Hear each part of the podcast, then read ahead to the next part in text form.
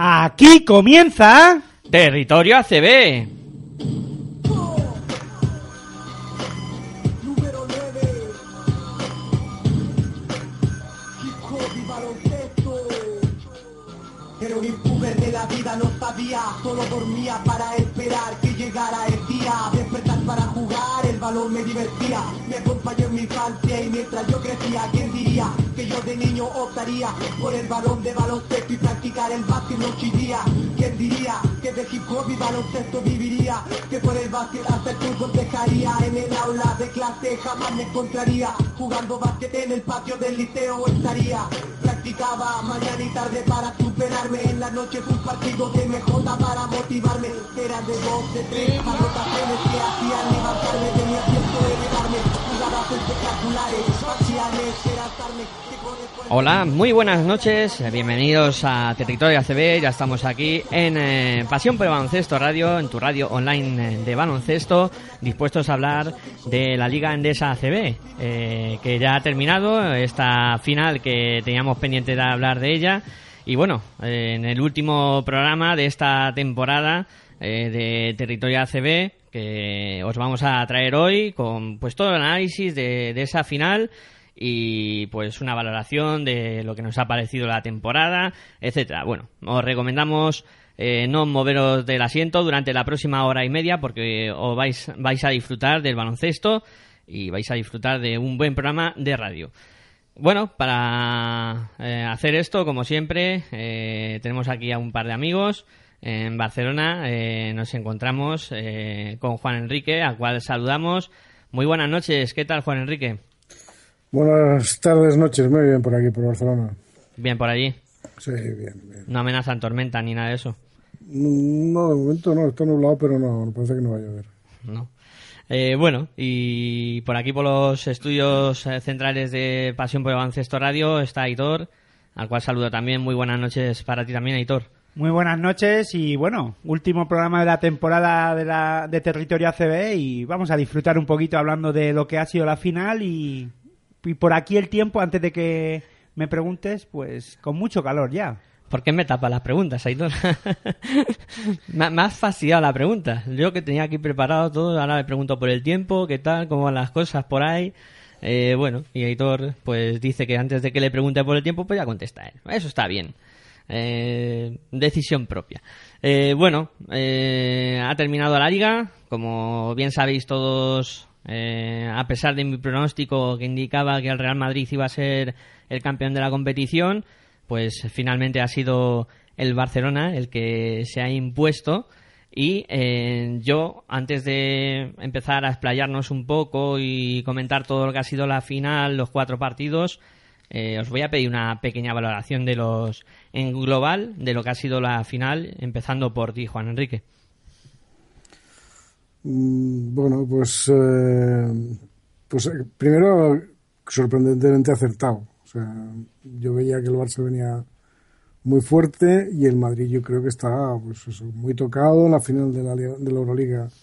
Mm, Lo ha dejado anímica, lo- yo creo que lo dejó muy tocado anímicamente y el Barça venía con, con muchas ganas. Había levantado una semifinal muy dura y muy difícil contra Valencia y yo lo veía muy fuerte. Entonces a mí no me ha sorprendido nada de lo que ha pasado. Y quizá la clave, evidentemente, eh, bueno, después hablaremos de las claves, pero bueno, yo, la- yo avanzo la mía, la primera, el primer partido es clave. Es clave porque el Barça da un golpe de autoridad, deja al Madrid muy, muy tocado, aunque el Madrid gana el segundo partido, pero deja muy tocado, y el Barça ya lo remata en el tercero.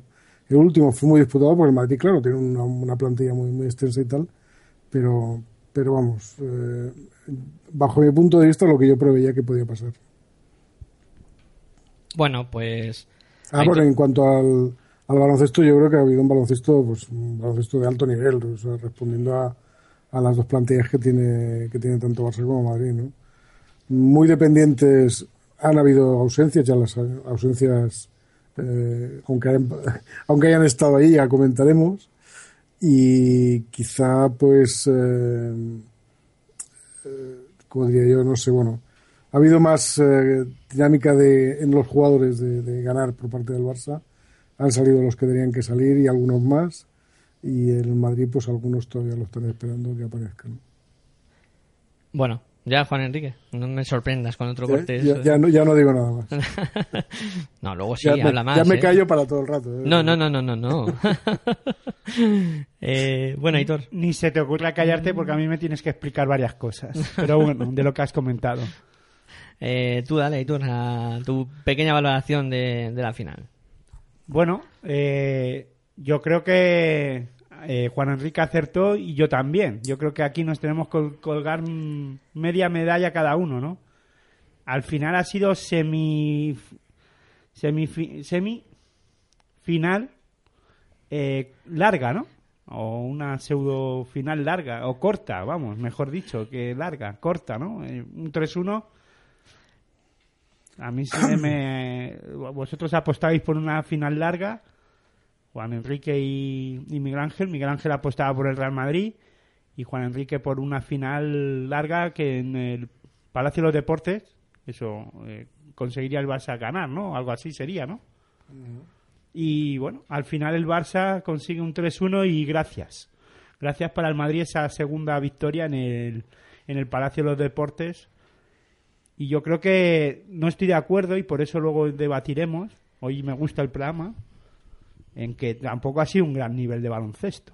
Yo creo que los dos equipos han dejado mucho que desear. Los dos equipos venían, yo creo que sobre todo uno, que era el Madrid, cansado mental y físicamente. Y bueno, yo creo que ahí el, el Barcelona se ha llevado una final. No voy a decir eh, fácil, pero al final no ha, creo que no ha habido rival. Bueno, pues dejamos todo esto encima de la mesa eh, para luego analizarlo y debatirlo largo y tendido. Y ahora lo que vamos a hacer eh, va a ser escuchar eh, las valoraciones de Pablo Lasso primero, en este caso el técnico del, Real Madrid, a ver qué opinaba él sobre esta final. Repito, como decía, felicitar a Barcelona por el título de liga pienso que ha sido una serie durísima eh, desde el primer segundo en Madrid hasta hasta hoy. Eh, pienso que eh, probablemente ese primer partido en Madrid ha sido un poco el que el resultado ha marcado el, el devenir de la serie pero un poco también a priori. Pienso que el Barcelona sido capaz de sacar los dos partidos de casa y nosotros no en el primero. Eh, ya está, respecto al partido, bueno, creo que sido un partido en líneas generales muy igualado, al punto de que, por ejemplo, ahora miro la estadística y somos mejores en valoración, pero ha sido un partido muy igualado, independientemente de las diferencias que ha habido en el marcador, en el que, bueno, pues decidido en las acciones puntuales que os referíais al, al final, bueno, pues nos ha faltado esa pizca de, de suerte, llámalo suerte, llámalo acierto del rival. Y en un final tan igualado, pues esas pequeñas cosas decantan la balanza a su favor. Como decía, felicitar a Barcelona por el título de liga y, y por supuesto felicitar a mis chicos por la gran temporada que han, que han, que han hecho y el orgullo que han mostrado hasta el último minuto hoy. Hola Pablo, aquí Albert Díez, Cadena Cope. Hablaba Sergio Llull de hacer una reflexión, no sé si crees que también eh, debéis hacerla y después la valoración que haces de la temporada del equipo. Bueno, la reflexión es obligatoria. Eh, en deporte la reflexión es siempre obligatoria, en las victorias y en las derrotas. Eh, si no, te quedarías igual. Entonces, tu, tu manera de, vivir en el deporte es intentar ser siempre mejor y, y, pensar siempre en mejorar. Esto, respecto a la pregunta que me haces de, de la reflexión, eso es algo que yo tengo claro, independientemente de las victorias o, o de las derrotas. Luego me preguntabas, perdona. Bueno, si yo tuviera que valorar a mis jugadores durante la temporada, les pondría una nota muy alta, porque creo que ha sido una temporada durísima, eh, en la que el equipo ha peleado por todos los títulos hasta el último segundo. Eh, obviamente la, la palabra de, de Sergi, decepcionados por, por llegar tan cerca y trabajar tanto para estar tan cerca. Esa decepción la llevamos en el pecho, en nuestro escudo.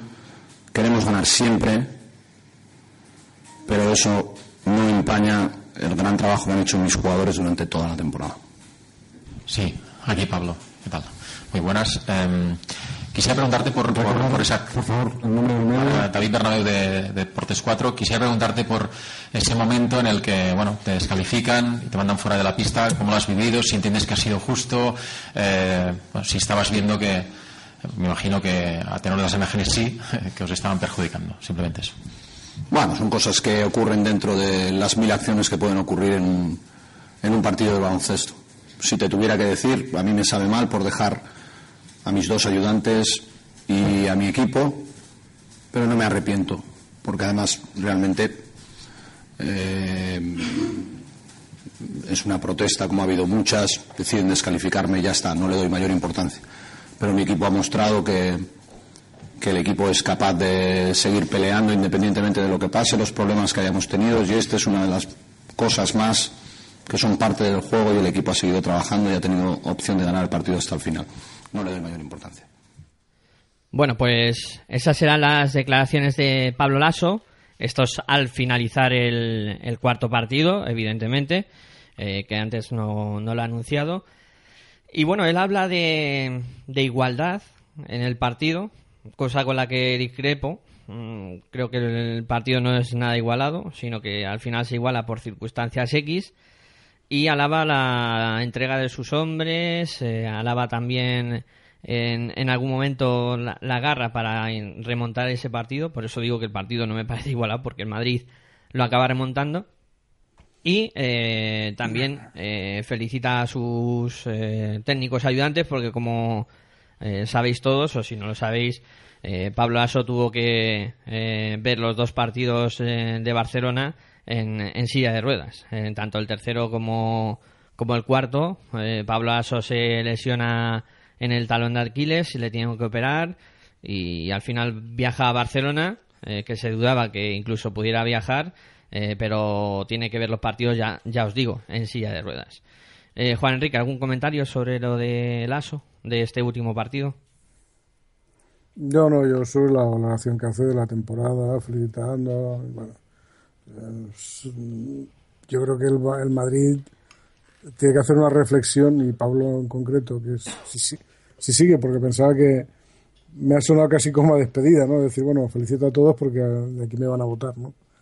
Eh, que no sé si va a pasar, pero bueno, yo creo que Pablo tendría que reflexionar si que es el segundo año que le pasa lo mismo y si ese desgaste, y sobre este año ha sido más, más evidente ese desgaste al que somete al equipo durante toda la temporada, eh, le lleva le lleva resultados positivos. Yo sigo insistiendo, tanto Madrid como Barça son dos equipos que la primera competición que persiguen es la Euroliga y tanto el uno como el otro pues eh, han fracasado, quizá más el Barça en Euroliga porque por lo menos el Madrid ha estado en la final, el Barça se queda se ha quedado en las dos últimas semifinales y enfrentándose precisamente al Real Madrid. Pero el Madrid paga, paga ese, ese esfuerzo tan tremendo que hace durante, en la Liga CB. El año pasado llegó, insisto, con la gasolina, vamos, con la luz encendida, con la reserva puesta y, sí, ya muy apuraditos. Eh, Yo vi jugadores muy cansados eh, físicamente y este año yo creo que ha sido más un, problema de- del segundo mazazo de la Euroliga y que han llegado, yo creo que la- el estado anímico es el que más, más perjudicados los, los ha tenido porque a mi manera de ver el, lo que sí que tiene Pablo Lasso a mí me, da, me, da- me ha dado a entender que él sabe utilizar exceptuando alguna rara rara avis eh, ha utilizado muchísimo más a, a su plantilla, quizá por, por eso que le somete a ese, a ese esfuerzo, que, eh, que, el mismo Xavi Pascual. Xavi Pascual tiene sus, digamos, entre comillas, mm, no utiliza, yo creo que no utiliza también los recursos que tiene el Barça, pasa que, claro, tiene una plantilla tan larga que más ojalá ojalá la tuviera mi equipo no ya ya me gustaría tenerla pero o incluso los descartes que él hace que no parece que no son descartes pero yo creo que descarta a una serie de jugadores no lo que pasa es que claro eh, esos jugadores son jugadores de calidad y en momentos puntuales pueden ayudar y ayudan muchísimo al equipo pero bueno, yo insisto, la valoración del ASO, yo creo que eso lo tiene que plantear si las temporadas tal como las, las realiza o como las estas dos últimas le llevan a los resultados, porque este año es que ha ganado la Copa del Rey y la Supercopa, me parece, Sí. pero, pero que no es precisamente el segundo trofeo o el segundo torneo en los cuales ellos están tienen sus objetivos puestos es la Liga. Te quedas en Euroliga, te queda el segundo, el siguiente es la Liga. Este año se ha quedado sin, se ha quedado sin nada. A pesar de que, evidentemente, la Copa del Rey, el prestigio y todo lo que tú quieras. Pero la realidad es esta. Y yo creo que es eso, que tiene que haber un momento de reflexión de- del equipo si realmente esto le lleva a los resultados que, que realmente pretenden. ¿no? No ha sido- yo creo que no ha sido una buena temporada para el Madrid. O sea, en definitiva, al final, es una temporada brillante en su desarrollo y un fracaso estrepitoso al final. ¿Quieres añadir algo, Aitor, a un poco la valoración del ASO de- del partido último de la final? Hombre, a ver, yo no voy a entrar a valorar lo que ha dicho Pablo Lasso. Yo lo único que creo que un entrenador que se está disputando o que está disputando una final de la Liga Endesa ACB, independientemente de que vaya en silla de ruedas, no puede abandonar el campo como lo abandonó. O sea, yo creo que es- perdió los papeles. Creo Yo que, creo es- que- Dime, perdón. Eh, no, eh, eso fue fruto de la, mm, de la impotencia que tenía. yo creo que es tanto yo creo que es un 50-50 ¿no? Es tanto la impotencia que tenía que el Barcelona le estaba ganando ya pero no solo en este partido sino desde el inicio de la eliminatoria. Creo que marca la tendencia de, de la eliminatoria el primer partido. Hay que recordar que el Barcelona remonta el primer partido y le hace daño mentalmente aunque después el Madrid gana el segundo partido. Pero ya marca un poco la tendencia de que incluso fijaros cómo le gana, a muchos puntos. Le gana en el terreno en el que el Madrid se supone, y todo lo hemos hablado en todos los sitios, que el Madrid juega a, muchos puntos, tiene las de ganar, y ahí el Barcelona pues le, le supera, ¿no? Le supera incluso anotándole casi 100 puntos, 93-98 en el primer partido, pero es que yo creo que Pablo Lasso en, el, en este cuarto partido, después del, del tercer partido del Palau, en el Palau le atrasa al Madrid jugando, al, a- digo, el Barcelona al Madrid jugando un buen baloncesto.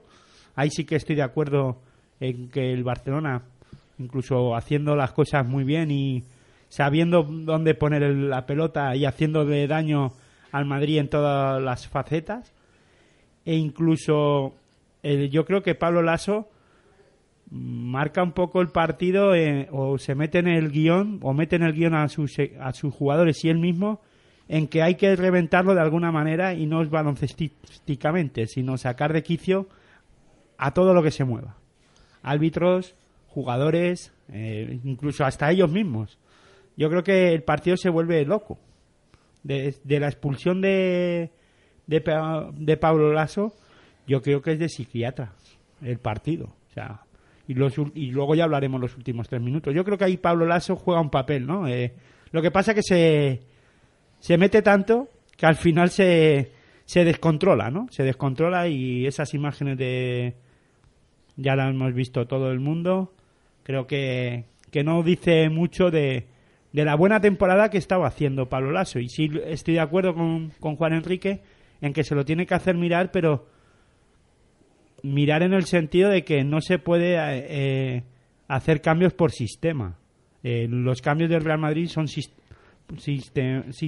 eh, sistemáticos, ¿no? Eh, quito a, a Sergio Yul, meto a Sergio Rodríguez en el, en el segundo cuarto faltando tres minutos. Eh, quito a... Meto a Felipe Reyes y quito a a Mirotic, mm, Burusis ahora no y meto si puedo a, a me olvido de él y meto a, a Heisheimer. Bueno, yo creo que o Rudy Fernández juega 20 minutos los, los primeros 20 minutos y si no hace la segunda falta no lo quito.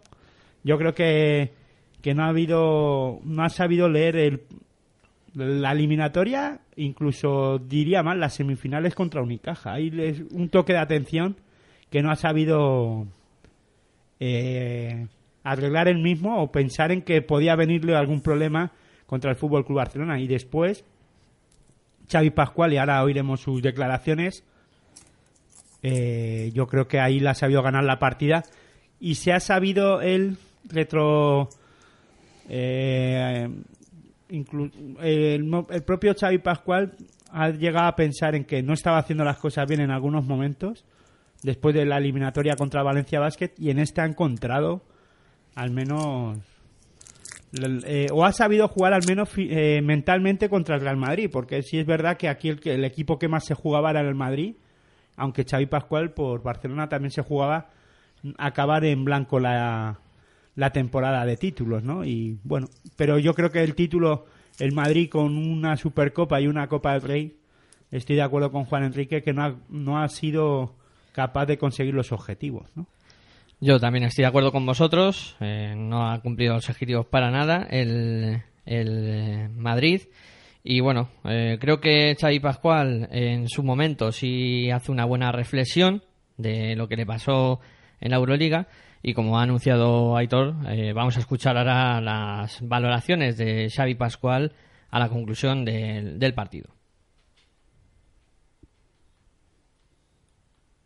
Bueno, no tenemos todavía el audio disponible. Eh, seguimos hablando un poquito de, la final, de, de lo que pasó en, en el partido.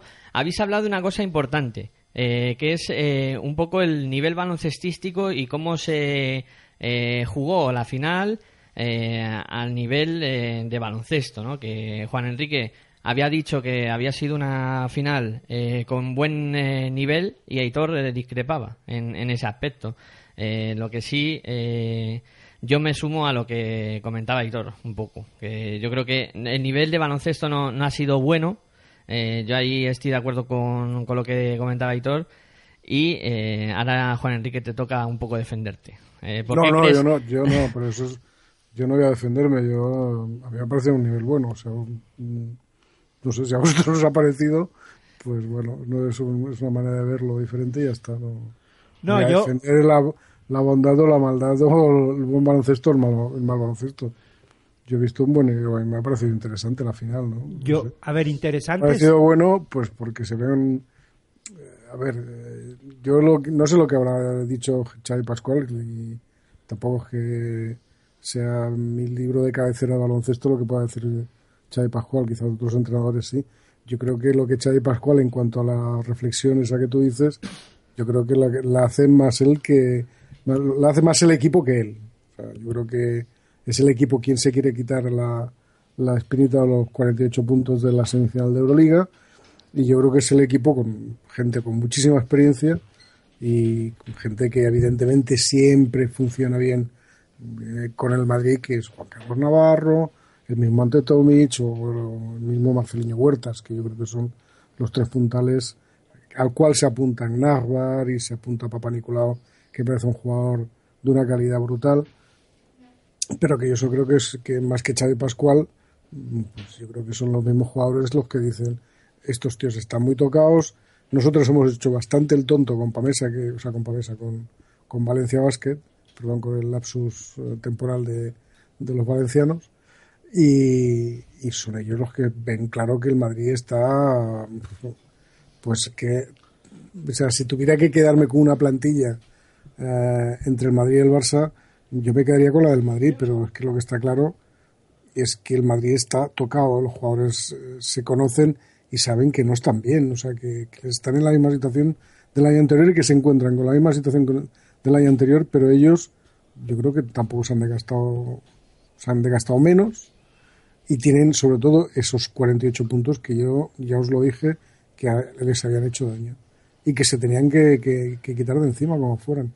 La mejor manera ha sido esta, pero yo creo que ha sido más una reflexión interna, no, de, no, del, no del entrenador, no del director técnico del equipo, sino del equipo en conjunto. No voy a dejar fuera, fuera Xavi Pascual, pero sí que del equipo, del, equipo en conjunto, ha dicho, oye, esto es nuestro y les podemos zumbar. A mí es la sensación que me ha dado. Sí, pero bueno, eh, yo con el tema de, de si ha sido buen baloncesto o no, yo me quedo con los tres últimos minutos de, de este último partido, del último partido de la final.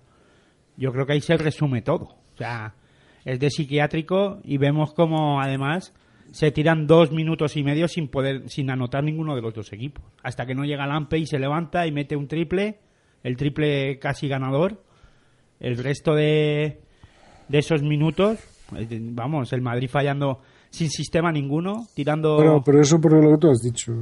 También entra en una dinámica que, lo que hace Pablo Lasso, eh, yo creo que se, se pasa de frenada, pero lo han intentado muchos entrenadores, a provocar una técnica para hacer reaccionar el equipo e intentar levantar algo que se les puede que se les estaba yendo de las manos. O sea, que están perdiendo. Sí puedo estar de acuerdo contigo en el que ha habido un equipo que es el, el Barcelona y fíjate lo que cómo cambia, ¿no? O cómo o podría ser diferente, ¿no? Eh, o podríamos pensar diferente viendo la temporada. El Madrid es el equipo que no ha querido jugar al baloncesto en este en este en esta final, ¿no? Yo creo que le ha superado el Barcelona mentalmente, por supuesto, y luego sabiendo hacer las cosas y sacar partido, sobre todo a jugadores que no estaban aportando, ¿no? Y ahí Xavi Pascual ha sabido, ha sabido hacerlo bien y ha sabido rotar el, el- el equipo, cosa que el Real Madrid en este caso no ha, no ha sido capaz, incluso eh, en la final, en, uy, en la final, en el último partido, Smerrich hasta la lesión, hasta que se lesiona, para mí era, le estaba ganando la partida a Dorsey, incluso a Ante Tomic, y, y este Pablo Lasso no fue capaz de, de meterlo, de meterle antes, de que jugara muchos más más minutos, ¿no? Es que yo creo que eso ha sido una constante durante todo el año. Salameh Rey es un jugador que Pablo Lasso, a mi juicio, y ahora sería todo lo pasado, pero, pero, pero lo voy a decir, no le ha sacado provecho. No ha sacado provecho. Salah McRae, eh, con esa envergadura que tiene, tendría que ser el Bob Dueña de los años 90, que era el que le ganó un montón de ligas al, al señor Aitor García Reneses, que cogió un señor de 2.18 y dijo, de 2.20 no me acuerdo lo que medía Dueñas, pero por ahí andaría. Y, y muchísimo, muchísimas de aquellas ligas que ganó Aito están basadas en, en Dueñas. Y no era precisamente un prodigio de movilidad ni un prodigio de técnica, pero sacaba provecho de esa envergadura y eso creo que Lasso pues ha, se ha confiado o se ha hipotecado con Brusis y con Slaughter, o sea, pero Merri no ha sido, que podía haber sido el tipo desequilibrante en la zona que el Madrid necesitaba, pero no la ha sabido utilizar, evidentemente, tú como, has, como has dicho tú, hasta el segundo partido. No, claro, y es que además, yo creo, y, y una cosa, Burusis, el, el tema, el problema de Burusis ha sido que no ha tenido relevos. Claro, pero es que mm, con un tandem Brusis Merri podía haber hecho auténticas virguerías. Ahora, si solo te confías en Brusis, pues claro, ya la, la cosa cambia. Porque el relevo de Brusis, ¿quién era?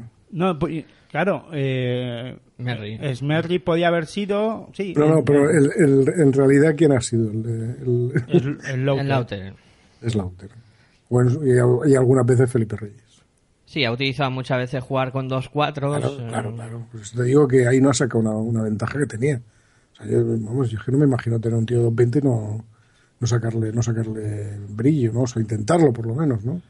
Hombre, se, se ha comentado mucho que ha habido problemas dentro del vestuario, eh, descomunión entre Mirotic y, y Pablo Lasso después de la final de, de, de, de la, de la Euroliga, además con el tema del nacimiento de, de su hijo. No, al no darle, al darle, o al, al irse mm, Mirotic y volver a un partido de Liga Andesa CB y no haberlo utilizado Pablo Lasso y ahí se enfada Mirotic. Eh, descomunión yo creo que también entre Juli y el, el propio Pablo Lasso, un vídeo por ahí corre de, bueno, en, en no- en un partido en el que no está de acuerdo en que siga jugando Burusis, bueno, algo eh, desconfianza, yo creo, finalmente de, de la plantilla. Pero esto cuando ha ocurrido al final, después de la liga. Yo creo que ha sido todo a, a través de, del perder el partido de la, de la Euroliga y o la Eso es final de la consecue- esa es la consecuencia de lo que provoca la pérdida de- del partido de, de la final de, de Euroliga. Claro, Se, desconfi- se- se descompone todo. sí, desconfianza entre plantilla y, Y entrenador. y entrenador es lo que más o menos podemos sacar en, en clave de todo esto y finalmente pues mm, si pasan ese tipo de cosas pues al final no puedes afrontar una final contra un equipo como el Fútbol Club Barcelona que es la antítesis no Eh, mm, Xavi Pascual no, no andaba con mucha confianza de con Lampe o eh, con ciertos jugadores y al final Lampe no vamos a decir que es el que le dé la final, pero sí el que hace que el último partido de liga el Fútbol Club Barcelona acabe ganándolo, ¿no? Sí, Cosas que, que pasan en el deporte. Eso es una casualidad. Porque Sí, pero casualidades, El único- el casualidades que que me- hacen daño, ¿eh? el único tiro que metió. Bueno, pues si os parece, eh, ahora parece que el audio sí lo tenemos disponible, vamos a escuchar a, a Xavi Pascual, lo que decía al término de, de la final. a Pablo su, su detalle de venir hasta el vestuario para felicitarnos, venido a felicitar por la victoria. Ha sido un gesto que le agradezco muchísimo y además con la situación eh, que él tiene, por tanto, darle las gracias. Am, bien, más allá, más allá de lo que hayamos podido hacer con referencia a Madrid, eh, creo que no es lo más importante para nosotros, sino referenciarlo a nosotros. ¿no? Am, creo que, que se ha sido francamente injusto con este equipo. en- en el desarrollo de prácticamente toda la temporada. No sé, muchas veces he sentido que no sé por qué estoy aquí, a veces explicando las cosas, porque no sirven absolutamente de nada. En el primer tramo de la temporada dijimos que nos iba a costar, un equipo nuevo con caras nuevas es muy difícil de construir y nos costó. Cuando, cuando llegamos al mes de enero, eh, cuando empezaba el top 16 estábamos preparados para jugar a alto nivel, Hemos jugado a altísimo nivel durante estos seis meses y pico de competición, casi siete desde el mes de enero. A altísimo nivel. Hemos tenido la desgracia de perder por un tiro ganador de, de Sergio Llull, buenísimo. Un tiro, un tiro ganador de, último, de última décima de segundo en Copa del Rey.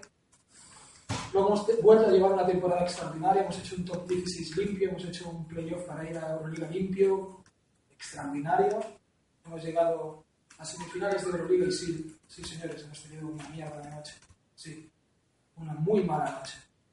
Pero esto, esto de, de que por una noche clavar, enterrar a un equipo que en los últimos tiempos ha sido el equipo dominador de esta competición, me parece un atrevimiento demasiado grande.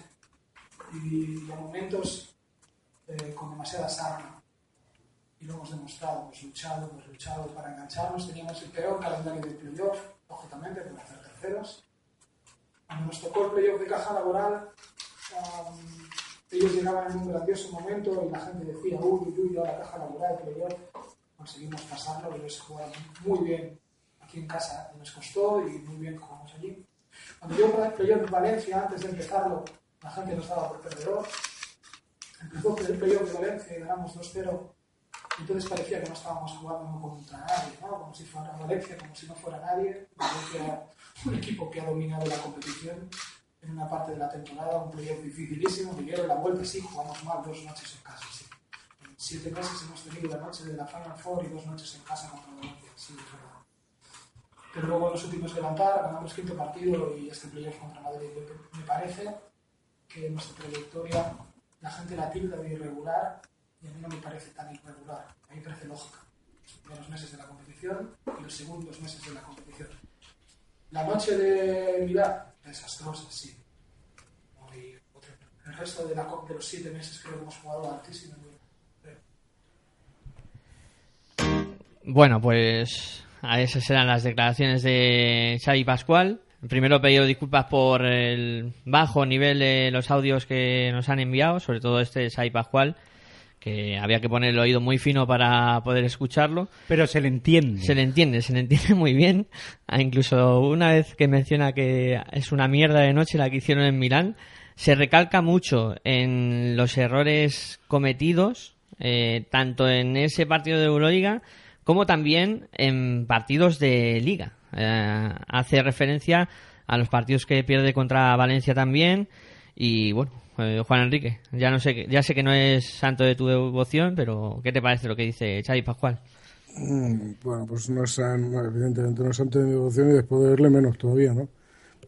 Hombre, a ver, ¿qué quieres que te diga? Si el Madrid hubiese ganado la final de la Euroliga, el resultado hubiese, o mi pronóstico hubiese sido completamente diferente, ¿no? Eh, bueno, ¿qué quieres que te diga? Yo tengo mi opinión sobre el tema. Yo creo que la dirección de Xavi Pascual para llegar terceros a, a- al final de la fase regular no era tampoco su objetivo evidentemente. O sea, su objetivo, igual que el Madrid, era primero la Euroliga, que se dan el gran guarrazo con, con el Madrid, y además con un resultado, yo creo que de los más abultados que se han dado en una final, semifinal de, Euro- de, de Euroliga, de, de playoff, ay, de playoff, de Final Four, y después en una tercera posición que bueno, que tampoco era lo deseado por ellos, que tampoco ha tenido una, una temporada tan... la cierra de forma brillante porque, claro, ganarle al Madrid eh, con, desven- con desventaja de campo y tal, pues eso yo creo que sí que lo han sabido arreglar. Pero yo lo que no estoy de acuerdo, además me ha parecido eh, que ha querido de alguna manera mm, devolverle las, devolver las críticas, todas las que ha recibido, eh, no creo que el- tanto el equipo como él como máximo responsable durante el año. Bueno, pues tampoco me ha parecido muy, muy elegante por su parte. eso ahora os vais a enterar de lo que... Porque también le ha ido de, O sea, ha sido más eh, el resultado de un mal Madrid, una mala situación del Madrid, que de un super acierto del Barça de- de lo que ha hecho este año, ¿no? Está claro. En las cintas importantes, exceptuando esta, eh, enfrentándose a su rival directo, cuando su rival directo ha estado en plena forma o ha estado a tope, pues está claro que bien sea el triple o la canasta de, de Yul, como él comentaba, también el último partido tiene que dar las gracias a Lampe de que el único tiro que, que meta sea ese triple. Y después la- la semifinal de Final Four. O sea, yo creo que también eh, brillante, brillante. Yo creo que ha sido más por demérito del rival que por mérito propio. ¿eh? O sea, que tampoco se ponga a sacar pecho tanto porque no le veo tanto motivo. Pero bueno. Bueno, Eso es, es mi opinión. Lo que pasa es que, claro, como a Xavi Pascual lo tengo entre ceja y ceja, pues tampoco es que sirva mucho la valoración que yo haga. bueno, Hitor, ¿tú qué opinas? Yo opino que Xavi Pascual ha aprovechado que le ha salido bien la jugada, ¿no? Y aprovecha que el resultado le ha beneficiado, que le beneficia, ha sido campeón, justo campeón. Eh, No, no, eso sí. ¿eh? Justo campeón el Barça. Eso sin dudarlo. ¿eh?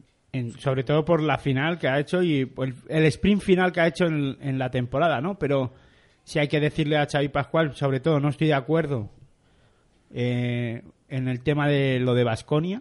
O sea, se ha enfrentado a uno de los peores Basconia. Eso, eso es De- que me ha parecido ya. de la historia. bueno, ¿Pero de qué vas?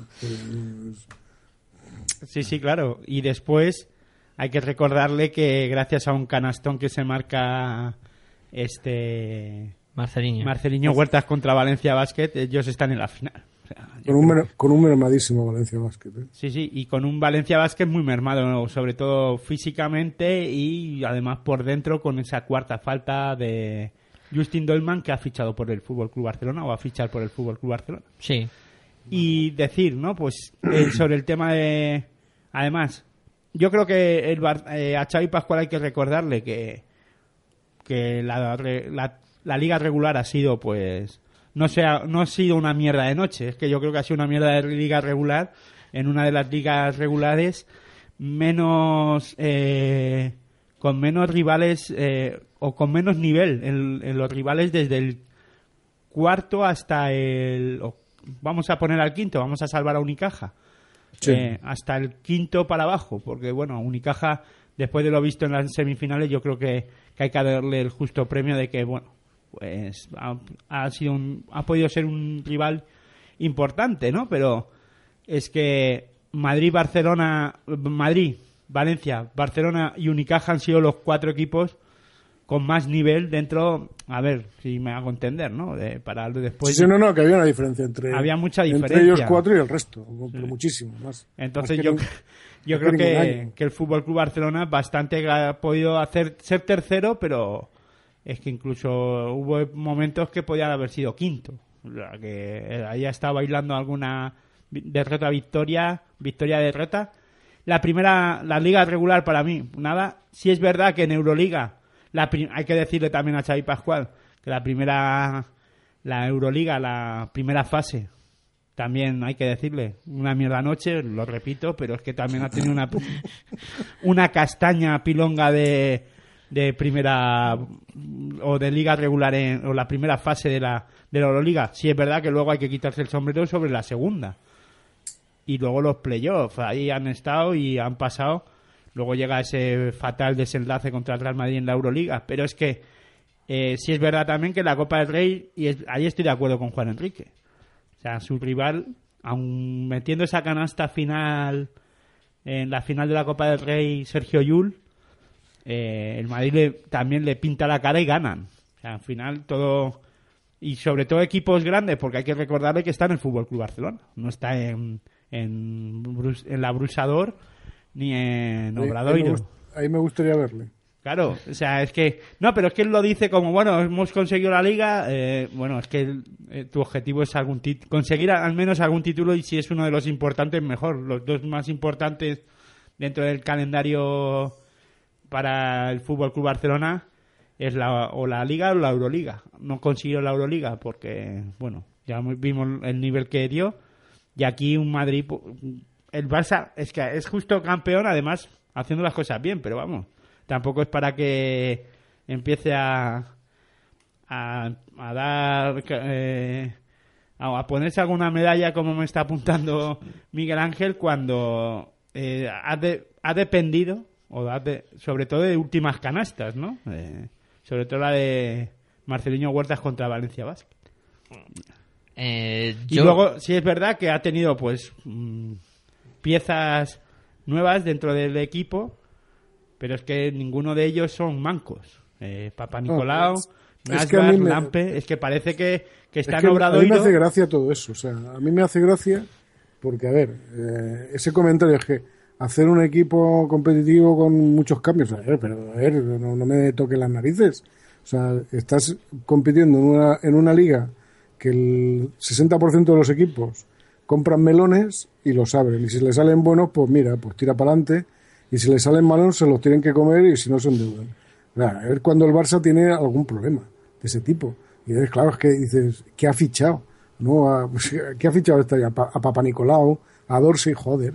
Pero es que no me fastidies, es que tiene, tiene con dos jugadores del Barça, yo creo que más de un equipo se monta con, con 12, o sea que con lo, a ver, quiero decir, al nivel salarial que, que ellos fichan, o sea, es que tampoco queja, a mí quejarse de eso me ha parecido, por eso te digo que mm, si no era santo de devoción después de oírle, encima es que me, cada vez me, me, me quedo más sorprendido, pero, pero ¿qué me estás contando, no? O sea, ¿qué me estás contando, hijo Si es que podía haber dicho algo así como, bueno, la, la liga regular no ha sido buena, No, no, eh, pues, el exacto, nivel de tal, dicho tal, eso. pero es que además luego hemos sabido sobreponernos a esos y hemos jugado un buen baloncesto en la final. Pues ya Hubiese quedado maravilloso con eso. Pero encima Sí. ha venido ha venido a sacar pecho, a decir, hombre, chico, no, no me, no me toques las narices. No me toques las narices. O sea, a ver, no me toques, no me, no me intentes tomar el pelo, no me intentes vender una moto que no, que no es la real. Que si, yo insisto, el Madrid campeón de Euroliga, el Madrid se va con 3-0, se lleva con 3-0 la, la liga. Que así lo veo. No, sí, Así está lo veo. claro. Está claro, al Madrid eh, le hizo un daño tremendo de perder la, la Euroliga. Creo que no se han sabido reponer, incluso lo que comentaba Aitor de esos eh, problemas en, en el vestuario. Eh, Mirotic que ha desaparecido completamente de, de- del panorama baloncestístico de- del Real Madrid. Eh, jugadores que llegaban muy tocados físicamente, como Rudy, eh, como Jul, que se ve que incluso en el último partido están cojos, o sea, juegan cojos porque es que ha habido poca rotación y creo que ha habido una nefasta gestión eh, por parte de Pablo Lasso de lo que es eh, mover el banquillo y saber eh, si en un partido eh, vas ganando de 20 o vas ganando de 15, pues eh, ahí tenías a Dani 10, Ahí tenías a Alberto Martín, eh, jugador canterano, que lo podías haber subido a, a jugar algún minutito.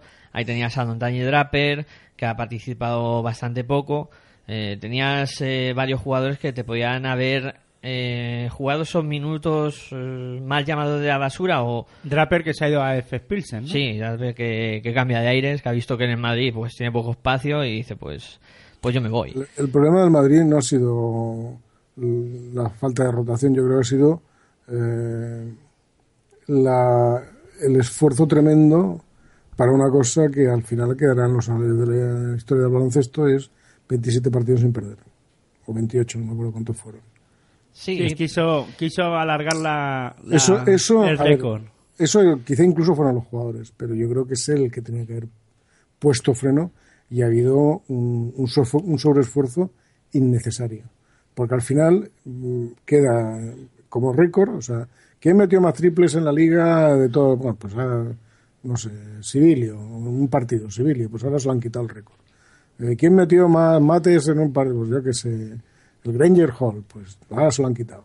Y, esas cosas quedan eh, para eso y que queda muy bien para, para llenar páginas web y, y los más frikis que nosotros que se meten en, en estas historias, pero que a mí no me dicen nada. O sea, a mí eso me, me parece muy bien, pero que, que ese sobreesfuerzo por los 20, o sea, si lo hubiese dejado en 22 hubiese quedado igual de bien. O sea, ya, ya era, ya era complicado ganar 22 partidos seguidos, pero llegaron hasta el 28. Yo creo que ese sobreesfuerzo físicamente lo pueden haber pagado, pero relativamente. Lo que sí que han pagado es que han- la final esa maldita que se le está atragantando al Madrid. Sí, luego además eh, hemos visto que jugadores que en el Barcelona parecía que no estaban apareciendo o que no estaban a un buen nivel como Juan Carlos Navarro, eh, ya no solo anotando, sino haciendo jugar al equipo, incluso de base. Por eso te digo que ha sido más una, un planteamiento, una reflexión colectiva, un una reflexión colectiva del equipo en general, incluidos los jugadores y los más veteranos como, como Navarro, que saben perfectamente, bueno, es que ahí no ninguno son, porque Tommy no es que sea un veterano en, en el Barça, pero, pero ha estado en el Madrid, o sea, sabe perfectamente cómo se mueve aquello. Oye, y ha sido una reflexión colectiva de, de, de todos. Y luego ya hablando de baloncesto, en las finales yo creo que aquí eh, el Fútbol Club Barcelona y, fíjate que parece que el Madrid es de los equipos que más defienden, ¿no? Pero todo lo contrario. O sea, el Fútbol Club Barcelona defiende bien, sabe defender y el Madrid es que sobre- aquí en esta final se ha notado que en, en la liga regular parece que, bueno, contra otros equipos, pues parece que hasta defienden, ¿no? Pero es que aquí no se ha visto las carencias en defen- defensivas de, del Real Madrid y sobre todo la intensidad. El Fútbol Club Barcelona defiende con una intensidad que eh, yo y no no confundamos intensidad con agresividad, que es una cosa no, que el Madrid lo confunde en muchas en muchas ocasiones, ¿no? Yo creo que por ahí también vienen un poco las quejas de Pablo Lasso con- y del equipo con el tema del arbitraje, ¿no? Y yo creo que confunden agresividad con intensidad. Es que yo creo que, lo, fíjate, en el cuarto partido, eh, por eso un poco el guion que tenían para desequilibrar un poco el, el partido, no puede ser que en la primera jugada del partido, del cuarto partido, Rudy Fernández anote dos puntos y ya esté pidiendo falta ahí ya es un, un poco de decir, bueno, vamos, hay que protestar por protestar ya todo, incluso técnicas por un lado, técnicas por otro. El arbitraje es verdad que ha sido nefasto, sobre todo en ese cuarto partido. Yo creo que hasta los los árbitros se metieron en el papel, esto hay que desquiciarlo de alguna manera. No sé. Yo creo que, fíjate una cosa, creo que Pablo Lasso eh, ve perdido el, el- ve perdida la final en el primer partido. Cuando sale a la rueda de prensa y en un partido en el que, eh, No en, mi opinión es que no hubo nada, habla de los árbitros. O sea, en un partido en el que te han metido 98 puntos, Sí, su reflexión es que los árbitros eh, ca- castigaron al Madrid. yo creo que ahí Pablo Lasso da por perdida la final. ¿eh? Venía, venía del vestuario, entonces supongo que venía venía con la idea muy clara de que el Madrid, el, el equipo estaba muy tocado. Y además, pues un Mirotic au- ausente, es que Mirotic ha metido, pues lo está mirando ahora, 22 eh, y 8, 30 puntos. No, sí, Mi- Mirotic en cuatro partidos ha hecho menos que en algunos partidos de liga regular. En Sí, menos ocho- puntos ocho- y menos valoración. En Madrid ha metido 4 y 4 y en Barcelona 11 y 11. Eso es lo que ha hecho. Sí, yo también añadiría que en un partido tan importante y es cuando ahí es cuando a mí me dejan dudas todavía Sergio Rodríguez, ¿no? En un partido como el cuarto acaba con cinco puntos eh, fuera de, de sí. Yo creo que que eh, Sergio Rodríguez es ma- mejor base de lo que parece y Pablo Lasso no eh, le da los galones a, a Sergio Yul y, y en el cuarto partido si hay alguien que hubiese bajado el nivel a jugar al baloncesto en el Real Madrid, que hubiese, sobre todo en esos tres últimos minutos, se hubiese llevado el partido y, a lo mejor estaríamos hablando de otra cosa. Eh, le ha faltado alguien con cabeza. Mm, Los tres últimos minutos, yo recuerdo tiros eh, de, de- de fuera de, de contexto, ¿no? Eh, porque, bueno, se pueden tirar tiros liberados, pero no de esa manera, ¿no? Mm, Yo creo que... Porque, bueno, si son liberados y hay rebote, todavía, pero es que tiraban sin rebote. Y creo que al Madrid también le ha faltado hacer una de las cosas que, que hacía muy bien durante la temporada, que era lo de entrar y dividir. Em, es un equipo que tiene jugadores con mucha clase. Aitor ha mencionado a Sergio Rodríguez y Sergio en los últimos partidos ya se dedicaba a lo que él decía, lo, lo estaba comentando, a botarla por fuera y de repente pues decir, venga, pues sin más elaboración, sin más buscar otras cosas, me la tiro yo. Eh, me hago el bote para atrás, pum pum, hago así medio que me voy con el pick and roll y tiro. A ver qué sale. A ver si entra y suena la flauta. Y poca elaboración, poco voy a penetrar y voy a buscar una ventaja para el hombre interior o voy a buscar algo más, Es que yo creo que lo que le ha faltado, sobre todo en ese último partido, además, es juego interior, ¿no? Porque vemos como en el porcentaje de tiros, Smerly 4 de 4 y Brusis también estaba haciendo unos buenos unos buenos porcentajes. Lo que pasa que también la intensidad defensiva del Barcelona hay veces que te que te cierra esas puertas y tienes que buscar otras, ¿no? Pero ahí tienen a Mirotic. Yo creo que la clave también era buscar que, que Mirotic pues entrar en el partido, ¿no? Pero si él no estaba mentalmente bien, pues apague vámonos. Ahí tenemos el resumen, ¿no? Un jugador como como él que se veremos a ver si se va al final o no a la NBA, porque ya se está comentando que los Bulls no lo tienen tan claro. Sí, que igual se traen a Carmelo Anthony y eso le abre la puerta a quedarse un año más aquí en el Real Madrid. Vamos a ver. La verdad es que, bueno, aquello es un show de, Bueno, de yo- traspasos para acá y para allá. Bueno, si se, si se gana Mirotic, pues... Hombre, de todas maneras no lo van a poder ver en, en el Mundial, con lo cual... No lo sé. Bueno, ya veremos. Yo creo que Yo, yo, yo, preveo, yo preveo que va a haber movida en, en la Casa Blanca, ¿eh? Y no en, no en el estado de Washington, precisamente. Ay, entre lo de Friki y lo de Movida, Juan Enrique, hoy nos has eh, salido revoltoso. Eh, bueno, yo antes de ir al, al descanso sí quería hacer una mención especial para un jugador que creo que no habéis mencionado, eh, ninguno de los dos. Sé que es predilección de Aitor, eh, que es Brazoleson, ¿no? Eh, por su importancia defensiva, por eh, el saber hacer las cosas en el momento adecuado, ese tiro que, que se juega en un momento determinado y entra. Creo que es un jugador muy importante. Claro, pero hablas así porque le entras. Si no le llega a entrar, pues estaríamos dándole palos a Bratoles.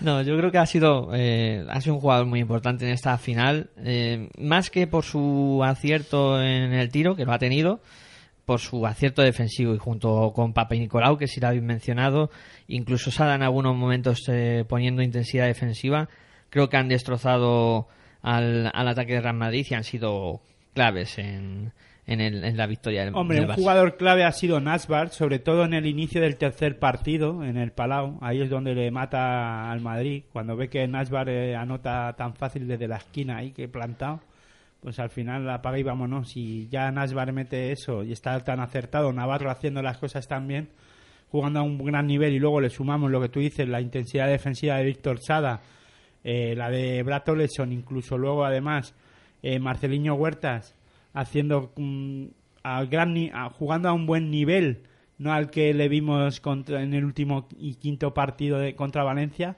pero sí bueno, eh, hemos visto a un buen Marcelino Huerta. Yo creo que podemos ver un mejor Marcelino, pero vamos a ver, ¿no? Yo creo que ta- eh, Juan Enrique hablaba de que va a haber revolución en, en Madrid y, y yo creo que también va a haber alguna en, en Barcelona, aunque no va a ser como yo esperaba que Xavi Pascual se fuera, pero al final también va a haber alguna revolución. Vamos a ver qué son, porque ya se estaba hablando de, de Dolman y algún jugador más, sobre todo algún base. Veremos a ver qué son, si Víctor Sada coge la puerta y se marcha. No sé, yo creo que Víctor Sada tampoco ha sido un jugador muy utilizado por, por Xavi Pascual. ¿no? Ni Jacob Pullen tampoco.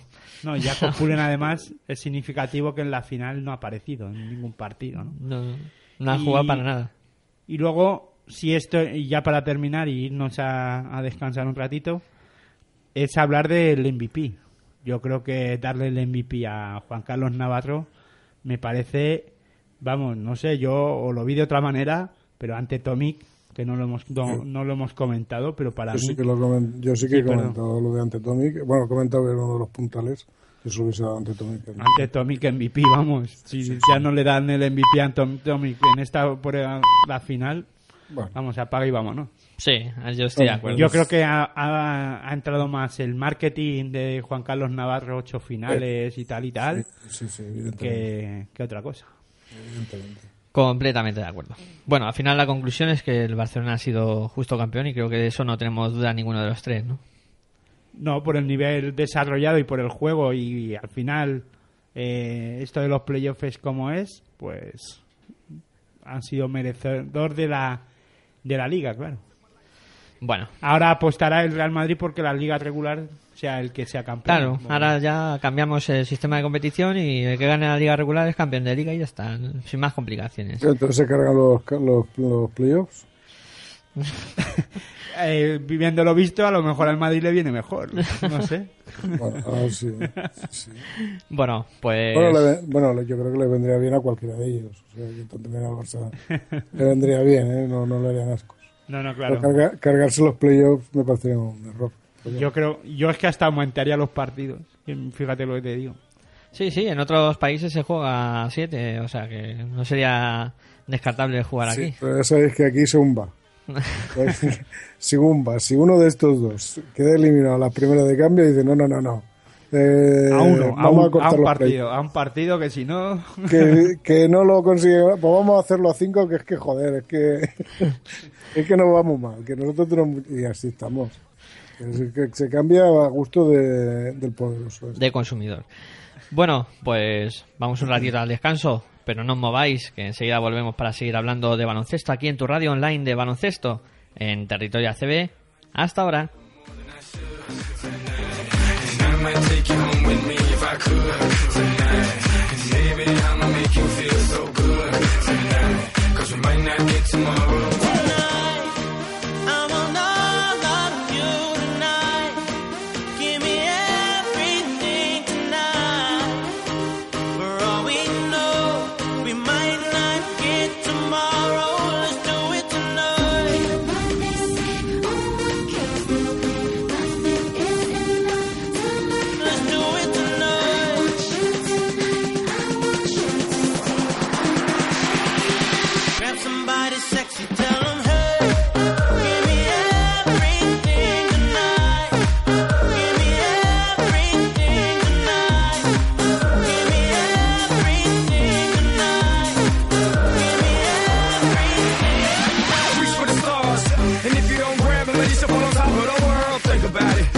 You slip, I'm gonna fall on top of your girl.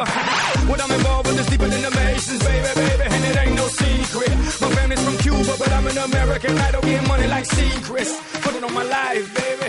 I make it feel right, baby. Can't promise tomorrow, but I promise tonight. Darling. Excuse me, excuse me. And I might drink a little more than I should tonight. And I might take you home with me if I could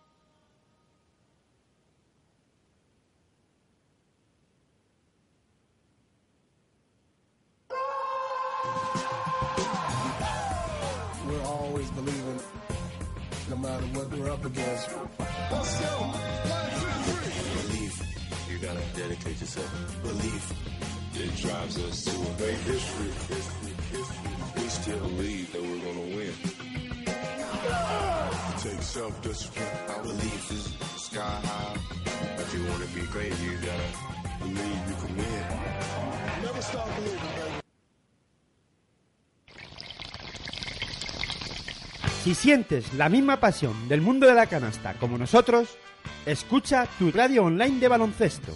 www.pasionpelbaloncestoradio.com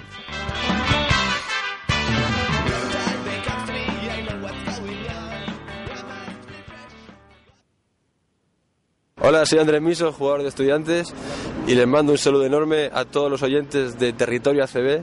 En-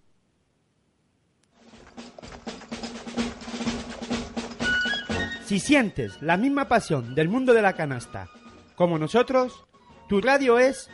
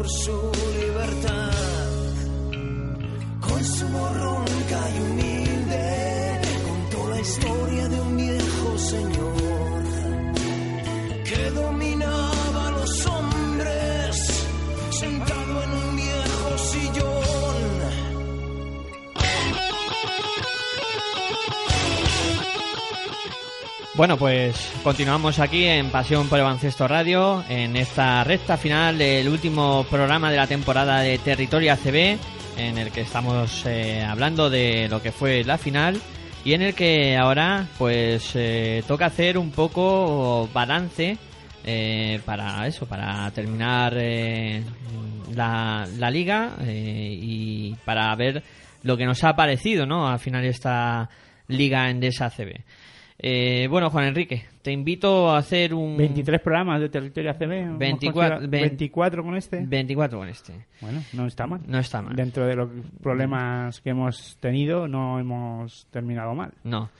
Una, hemos terminado una temporada honrosa, por lo menos. Eh, ese es el balance de, de territorio ACB y ahora vamos a hacer balance de, de la liga. Hombre, si quieres, hacemos una rueda de prensa como Xavi Pascual Claro. y decimos... Nos el ponemos por- medallas y eso. No, no nos ponemos medallas. Le echamos la culpa al empedrado de lo que... Bueno, Juan Enrique, mm, un balance de, de la, de la liga Andesa ACB en, en general. Hombre, a mí me parece una- en la fase regular una, mm, una liga muy desequilibrada, sobre todo por parte de Madrid y de Valencia Basket. Eh, que puede, por el lado positivo, pues evidentemente la gran, yo creo la gran temporada de Valencia Basket y de Unicaja. Por el lado negativo, evidentemente, los dos que han descendido, teóricamente han descendido. Y ahí yo también pondría a Laura Alcucha, que para mí ha sido un poco. mm, Me ha sorprendido lo el bajo nivel que han tenido y que han estado peleando prácticamente a falta de dos, tres partidos para meterse en playoff, cosa que es bastante difícil de imaginar, ¿no? En principio. Pero bueno, ha habido un bajón ahí. Eh, por el lado positivo sí que pondría la temporada de, no sé, de Zaragoza, por ejemplo. La de Herbalife, una vez más, ha hecho una buena temporada, una muy buena temporada. Y, y en general, yo sobre todo, la, que la diferencia entre ricos y pobres se ha agrandado. Y eso quizá da, pues eso que hemos comentado de pasada sobre los cuatro primeros y el resto, que, que eso marca mucho el devenir. Pero con todo y con eso, pues eh, llegar a conseguir que el Barça hinque la rodilla tantas veces, pues es importante, ¿no? Que no sé si es por mérito de los demás, que yo creo que se han esforzado todos, o por demérito del Barça, que no se ha esforzado tanto, no lo sé. Pero bueno, en general yo creo que estamos tendiendo hacia una liga en que los, los importantes son cada vez más eh, seguirán siendo importantes porque esta, esta injusticia del participar en Euroliga o no participar dependiendo de esa wildcard que tienen o esa licencia, como se llame, pues me parece injusto, por ejemplo, que Valencia no esté. Bueno, sí que, sí que va a estar, ¿no? Sí, esta temporada, la temporada estar- que viene, cinco. Va a estar, pero, por, pero por, por, por, por la- ser la campeón.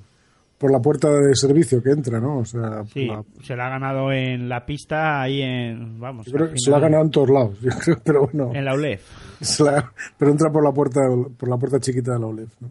Sí. Pero bueno, en, en general ya te digo, me da la sensación esa de que las diferencias son demasiado grandes o cada vez más grandes. La crisis y todo eso que podríamos ponerle de, de adjetivos, pero bueno, de hecho eso es la puñetera realidad. ¿no? Y no sé, no sé, y no sé a qué tenderá esta liga porque eh, todavía estamos estamos con presidente ya en la CB o seguimos sin Sí, sí, sí, ya tenemos, ya tenemos presidente, hombre, ya, bueno, ya lo ya tenemos ¿no? todo hecho. Todo ya puede cambiar un poquito. Pero bueno, que, que el hecho que se haya tardado tanto en, en sustituir a, a Portela, eh, bueno, indica que hay una cierta crisis, en la, aunque o, soterrada, pero hay una, o no tan soterrada, pero hay una cierta crisis en la Liga CB. Y después el hecho de que eh, la crisis, pues, o lo que sea, no solamente la crisis, pero bueno, yo creo que la crisis es muy importante, pues impidan que equipos como Burgos este año pues no suban, como se lo ha merecido, y que equipos descendidos pues no bajen, como se- sería el caso, si lo consigue, que todavía no lo tengo claro, de, del abruchador, ¿no? que no me alegro de que descienda, todo lo contrario, pero que digamos que el devenir de lógico o reglamentado de la liga mm, últimamente no se cumple. Y eso creo que es un, eso va a pasarnos factura tarde o temprano. Bueno, es un poco el balance de, de Juan Enrique, Aitor. Mm, ¿Tú qué piensas de esta Liga Endesa CB, cómo se ha producido durante el año y hacia Bueno, ya dónde lo, vamos? hemos, ya lo hemos ido comentando, ¿no? Mm, ¿Hacia dónde vamos? Eso es un futuro incierto, vamos. Pero vamos a, a que lo que dice Juan Enrique, a, a que la competición es cada vez más desigual. Esta temporada, además, hemos tenido un campeón de liga regular casi en la primera vuelta y un equipo descendido también casi en la primera vuelta como, como es Valladolid que ha acabado con tres con tres victorias ¿no? Eh, finalmente el Madrid ha ganado 32 partidos y el y el CB Valladolid ha perdido 31 O sea, ahí fíjate fijaros la, la diferencia pero es que además luego eh, sí estoy de acuerdo en que ha habido equipos que han competido a gran nivel como Herbalife Gran Canaria. Eh, CAI Zaragoza al final se cae en un poco también por esa liga o esa competición europea. Yo creo que en tres ha estado en tres competiciones y, y le ha costado. Al final casi le cuesta el no entrar en, en playoff aunque lo consiguieron con una holgada al final con dos victorias creo.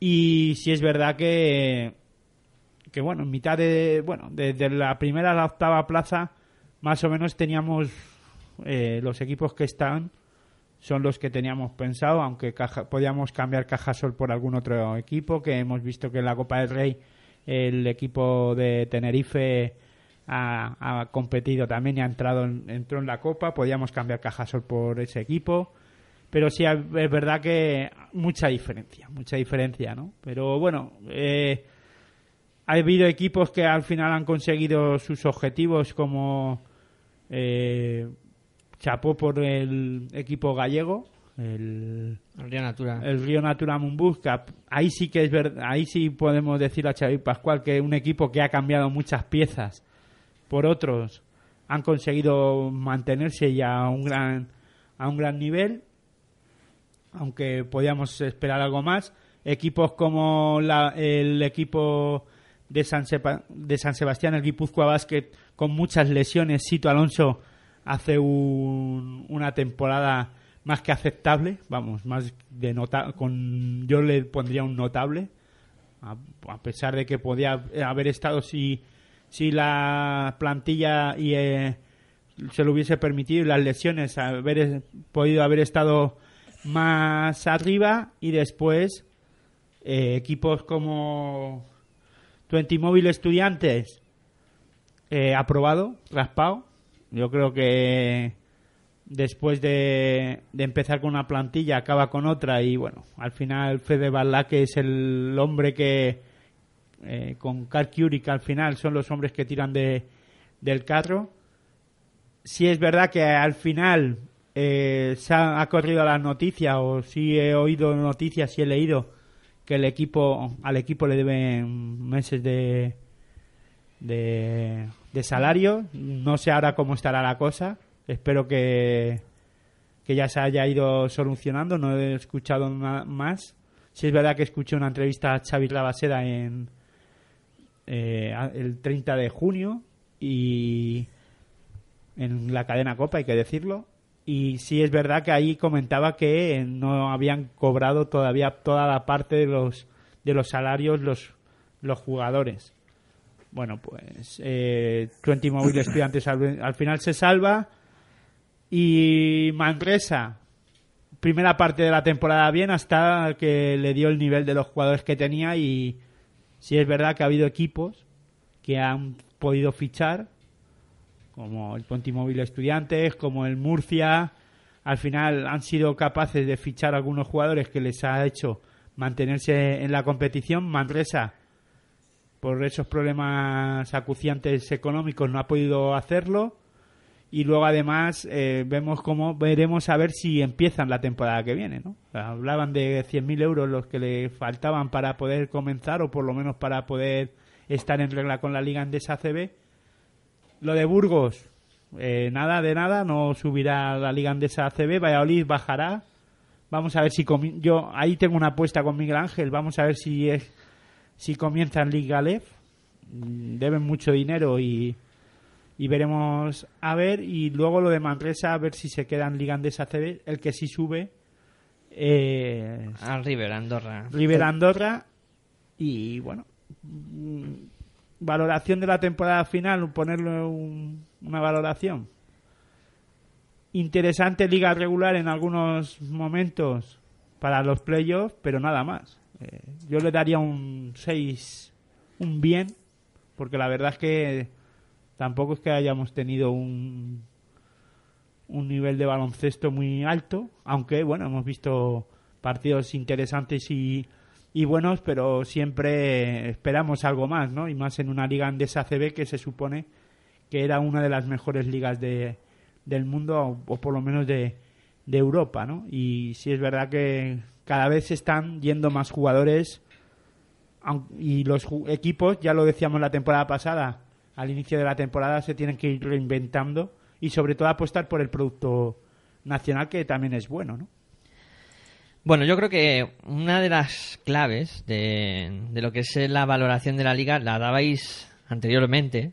Eh, no sé cuál de los dos ha sido, ahora mismo no, no lo recuerdo. Esos que no nos hacen mucho caso. No los escucho. Bueno, vaya palitos que le meten aquí a- al director, entre comillas. Eh, bueno, mm, creo que habéis dado la clave y creo que es... ¿Pero cuál es? Os tengo en ascuas, ¿eh? Eh, bueno, mm, habéis dicho, y muy bien, coincido con vosotros, que eh, solo ha habido cuatro equipos. Eso lo ha dicho Juan Enrique. Lo ha dicho Juan Enrique, ¿ves? Pues ya hemos salido de, de dudas. Eso pasa por compartir los secretos. Eh, bueno, creo que es una... Habéis dado el clavo con eso, porque eh, Valencia Basket y Málaga han sido los dos equipos que finalmente han intentado revolucionar y que casi lo consiguen, ¿eh? que han tenido contra las cuerdas en, en los playoffs tanto a Madrid como a Barcelona y pero que al final les ha, pasa, les ha faltado ese último empujoncito para haber eh, descapitalizado un poco lo que es el Madrid-Barça de todos los años. Sí, lo que pasa que ahora, si pensamos para la temporada que viene, ahora Valencia y Málaga, vamos a ver si aciertan con los cambios de algunos jugadores, porque ya se están hablando de cambios, ¿no? Sobre todo Valencia, muchos de los jugadores se van a ir. Sí, bueno, Valencia van a... Por lo menos hubo Alma Mater que antes lo has comentado, eso sí lo has comentado tú. Justin Dolman, Barcelona y Sato también. Sato no, Sato finalmente se queda, ha firmado por dos años. Sato queda, se queda. Pero he visto un fichaje, no me parece verlo por aquí. Eh, Lonchar, Kremin Lonchar. sí. Sí, bueno, es un jugador interesante, pero yo lo que sí estoy de acuerdo con lo que ha dicho Héctor, tienen que acertar, ¿no? Ahora llega el momento de acertar, pero ya es otra vez para el año que viene volver a, hablar de esos melones que habla Juan Enrique siempre. Bueno, el caso de Lonchar no es un melón, ¿eh? A lo mejor. Otra cosa es que te salga bien. Pero melón, melón, poco, ¿eh? Este poco melón. Ya, ya, no, no, está claro, eso no Y es si lo hablamos de melones de Villaconejos, seguro. o sea que esos casi todos salen buenos. Habrá que pasarle la minuta ahí a los melones de Villaconejo que les hemos patrocinado aquí un poquito. Eh, bueno, mm, comento más cosas sobre el balance y valoración general de la liga. Una liga que se ha hecho larga. Eh, No digas eso que al final la recortan. Joder, a ver si la van a dejar ahora en partido de ida y ya está.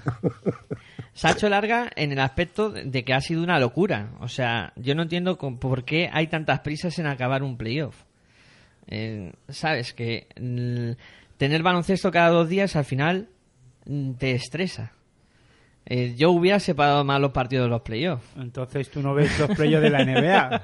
O sea, no, lo que hay Se que... lo toman con más calma. No, ¿eh? lo que hay que hacerse, lo mirar es cómo una liga de la NBA que juegan 82 partidos, al final acaban antes que la liga en CB. Eso Y es lo em- que hay que hacerse. Y empiezan más tarde. Por eso te digo. empiezan más tarde. Eh, bueno, sigo con la valoración. Además, si le, si alargas, si alargas los playoffs, por eso no estoy de acuerdo contigo, le quitas el aliciente y le quitas lo que es la esencia de los playoffs. Pero jugar cada dos días me parecía excesivo. O sea, jugar martes, jueves, sábado. Le quitas la esencia de los playoffs. Yo lo hubiera yo. puesto entre días. En un Que mes. no. y así se nos olvida lo que es. Lo que Así estaban- cuando eso, ¿cómo Lo van? que estaban jugando, mira en Le Foro cómo lo han hecho y al final hay demasiado tiempo y no sabes lo, en qué fase y que en qué momento estás jugando. No, sí, eh, hombre, no, tan, no alargarlo tanto, pero sí a lo mejor da un poquito más de espacio. Pero bueno, eso es una cosa que eh, al final es un batiburrillo en el que vamos a entrar que no nos va a llevar a ningún lado. Eh, luego, eh, bajón general de lo que es la clase media de la liga, eh, por decirlo de alguna manera, con Vasconia metido en esa clase media este año sorprendentemente, pasando muy mal. Eh, el Valle Gran Canaria cae que defraudan eh, con respecto a lo que hicieron el año pasado. Normal y comprensible porque para equipos que no tienen el nivel económico que puedan tener Madrid, eh, Barcelona, etcétera, pues les cuesta mucho repetir dos años una machada como la que hicieron el año pasado. Pero a nivel general, eh, ese nivel medio de la liga baja. ¿Y esto qué hace? Pues hacer que eh, se iguale, ¿no? Que equipos como Guipúzcoa, como Cajasol, que se ha metido finalmente en playoff, eh, incluso pues otros que han estado ahí como Río Natura Monbus, eh, etcétera, etcétera, que han estado casi peleando hasta el final por entrar en, en playoff. Se ha igualado esa zona media Y se ha debilitado, mm, en este caso, las dos últimas plazas de la competición, como han sido Valladolid por un lado, eh, que no recuerdo una liga, desde que yo tengo uso de razón y ver baloncesto, no recuerdo una liga tan negativa en un equipo ACB. Eh, no ya por las victorias y las derrotas, sino por el juego y por las palizas que se han llevado. O sea, es que eh, había momentos de la temporada que estaban recibiendo de 40, de 30, etcétera. O sea, más que perder, es como pierdes encima. Y lo de los cambios de jugadores ya no, no, no os quiero decir nada. Y lo de Manresa, pues eh, una pena, ¿no? Una pena eh, que todos los años se tengan que buscar la vida para jugar en la Liga Andesa CB, que no tengan dinero para fichar, pero al final la filosofía es la que es, ¿no? Que tienes que sobrevivir con lo que tengas. Y este año, pues no les ha dado. Hay otros que a lo mejor viven por encima de sus posibilidades y a lo mejor dentro de 3, 4 años eh, podemos estar hablando de, algún drama que otro. Y bueno, dentro de esa clase media también mencionar a Bilbao, que, que me lo he saltado, que también vaya temporada que hemos tenido en el cuadro bilbaíno con amenaza de huelga, etcétera, y que parece que de cara al año que viene está todo más solucionado. Veremos hasta qué punto. Y con el fichaje de un técnico de en Fundia como es Sito Alonso. Pero vamos, resumiendo, bajada general de, de lo que es el juego en sí. Eh, ha habido nivel de baloncesto ha estado un poquito por debajo del año pasado y si me permiten hacer alguna recomendación eh, para el año que viene a los señores de la Liga Andesa CB y si este presidente tiene a bien eh, escuchar a todos los medios, pues yo desde aquí lanzo una recomendación.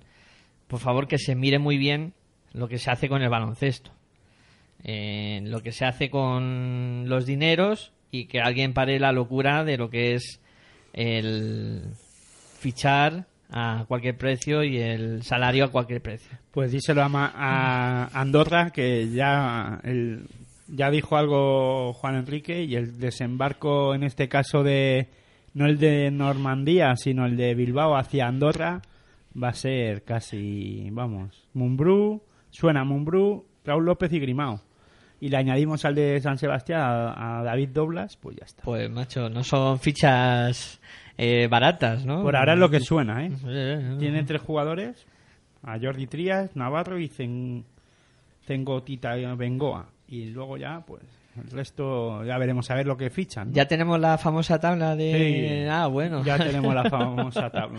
ya tenemos la famosa Si tabla. le echáis de- la vista al Madrid, pues castigan a Burusis, a Slaughter y a Merrich. Y Eso sí, suena. ya, ya hay, tabla de mercado. Qué barbaridad. Oye, no lo había visto. Suena Nocioni, suena Fran Vázquez, suena Mikov. Bueno, vamos a ver lo que. Y entrenador suena Casikaris. Katsikaris. Bueno, bueno. Revolución en el cuadro blanco. No, la verdad es que... la- Veremos a ver, ¿eh? Porque esto ya sabéis que cambia mucho. Pero Sí, vamos, eso... es lo que suena por aquí. Es una tabla para que todos los días vaya viendo ahí eh, quién suena y quién no. Y bueno, es como entretenimiento de verano está bien, ¿eh? Eh, para ir viendo ahí. Sí, hay que ir por- ya quitando gente. Pero bueno, D'Antoine Draper ya Valencia Vázquez que no a Que no se interese tanto. que nos interese porque ya ya ha fichado por eh, Que deje de interesarse. F. Pilsen. Mm. Bueno, pues ese es un poco el balance de, de temporada. No sé si queréis añadir alguna cosa más. ¿O qué esperáis del año que viene? que es la gran pregunta. Yo espero que haya 18 equipos. Luego ya Eso para empezar, ¿no? Que Sí. no está la cosa clara de momento, que pueda haber 18, porque eh, si no sube Manresa, o sea, si Manresa no sigue, no sé a quién van a ofrecer la plaza, porque si Burgos no, que, no puede subir, eh, los que vienen por detrás creo que están en peores condiciones. bueno, Breogán podría era un equipo que podía tener, pero bueno. Breogán además tenía pagado el, el de este, el canon. Sí, a lo mejor podía ser ellos los que cogieran y se metieran ahí, pero bueno. ¿Tú qué esperas, Juan Enrique, para el año que viene? Mm, no, no espero nada. No esperas nada. ¿Qué es lo que espero o qué es lo que me gustaría? ¿Qué es lo que esperas y qué crees que va a pasar? Ah, no, no tengo ni idea. No, esto es que no me. No me, no me puedo pronunciar ni me voy a pronunciar, no tengo ni pajolería de lo que puede pasar. Eso no sé. Yo es que estoy mirando ahora la tabla de mercado y bueno, aquí hay una revolución en entrenadores, madre mía. El Cachicari se lo, Se lo rifan. se lo rifan, ¿eh? Ahora, joroba. Pero bueno, no sé. no- Y suena Porfirio Fisac para Guipúzcoa Basket, por Sarnau o Lescano. Sí, no, pues estoy viendo que Herbalife quiere. a- Pero creo que no- Nacho Lescano era el que iba a firmar, no sé, por Guipúzcoa. Herbalife va a apostar duro porque veo aquí entrenador, Katsikaris, Pepo Hernández, Escariolo y Aito. Madre de Dios. Pepo Hernández. Pepo Hernández, sí, sí, en, Joder. en Herbalife. Bueno. Laboral Cucha, bueno, también se- nada que se le hace Aito, un tal Fleming, Pavicevic, eh, el Crespi y el Pablo Lasso. Madre mía. esto, esto me deja, me deja. No, no, es que no, la tabla de mercado me hace mucha gracia porque casi hasta el final, que ya se sabe todo, no aciertan ni una, pero bueno, está, está bien, está bien. Hombre, está, es curioso, ¿no? Para No, no, para ver, para ver qué es lo que se comenta y se rumorea. Yo creo que Crespi lo tiene hecho con Laboral Cucha, pero todavía no. Crespi, bueno. Crespi, no lo sé. toda- A ver, lo que sonaba. Veremos a ver. No, no, está bien. Pero no, no. me, me sorprendería mucho que Aito García Reneses firmara por Laboral Cucha. ¿Tú crees? ¿Por ¿Eh? qué? Porque, porque te extrañaría. Porque no es un equipo que eh, creo que ahora mismo Aito García Reneses es para trabajar con cantera, ¿no? No, Esa eh, mentalidad Aito no tiene, tiene. tiene sus plazos. Lo que pasa es que no sé si la afición y la directiva la, la aguantarían esos plazos. Ai- Aito te va a pedir tres años. El primer año va a intentar hacer el equipo, el segundo de amarrarlo y el tercero de sacar resultados. Si yo creo que si el si el Madrid dijera a las claras que Pablo Lasso no va a continuar, Lasso acabaría en Laboral Cucha. Sí, yo soy de esa opinión Sí, también. sí, eso también me lo creo. Sí, además encaja allí, la filosofía está por allí. Yo creo que como Sí, anillo al de- dedo. Ha sido de ellos toda la vida. O sea que- Mm. Sí, ahí no habría dudas. Y bueno, no me habéis dicho nada de, Juventud ni de Estudiantes, que suena y eso por curiosidad. No, estaba mirando que sí, el Raúl López y el Sergi Vidal, bueno, es una, especie de carta, eso más es un deseo de algún aficionado.